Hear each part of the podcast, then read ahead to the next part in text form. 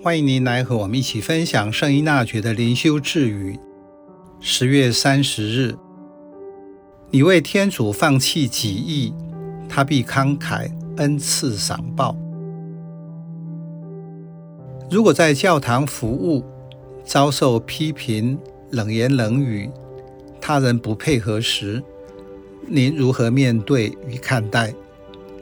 会下意识地做出自我防卫的反击、逃避，或是被冻结？无论是哪一种回应，我都会受困于情绪，忘记去服务的目的是什么。回到初衷。自己是否只是愿意成为合乎天主心意的人，与他一起同工？这句智语说：“天主见到你为了他的缘故被人所轻视，将会从他的宝库中丰厚的添加你之所得。”换句话说，你无私为天主所做的一切。都是有意义的，他必定会给你丰富的赏报。这是一种传统信仰的表达方式。在这模式下，自己和天主的关系是否像交换行为？其实为信仰的缘故受轻视是自己的选择。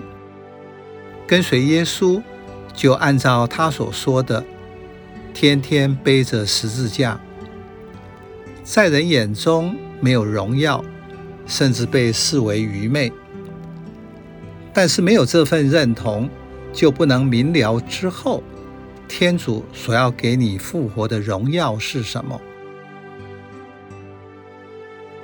愿意为天主做，就必须先清理自己。内心是空的，就会帮助你加深自己和天主的关系。当你因为信仰的缘故遭到挑衅、批评、拒绝、迫害时，过去的信仰的说法是天主会来救你、帮助你。今天则是经由这些才能显出你的真实面貌。这是经验天主奇妙工程的必经之路。因此，你善用自己的自由，为天主义无反顾地做什么，就在于主动积极的态度。可是别忘了，你能够主动积极，也是一个恩宠，因为我可以威武不能屈，显出天主在我内真实的临在。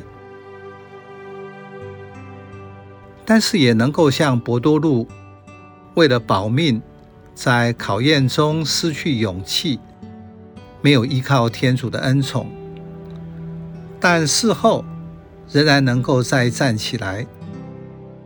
人如何在恩宠中以自由面对考验，在于个人和天主扎实的关系。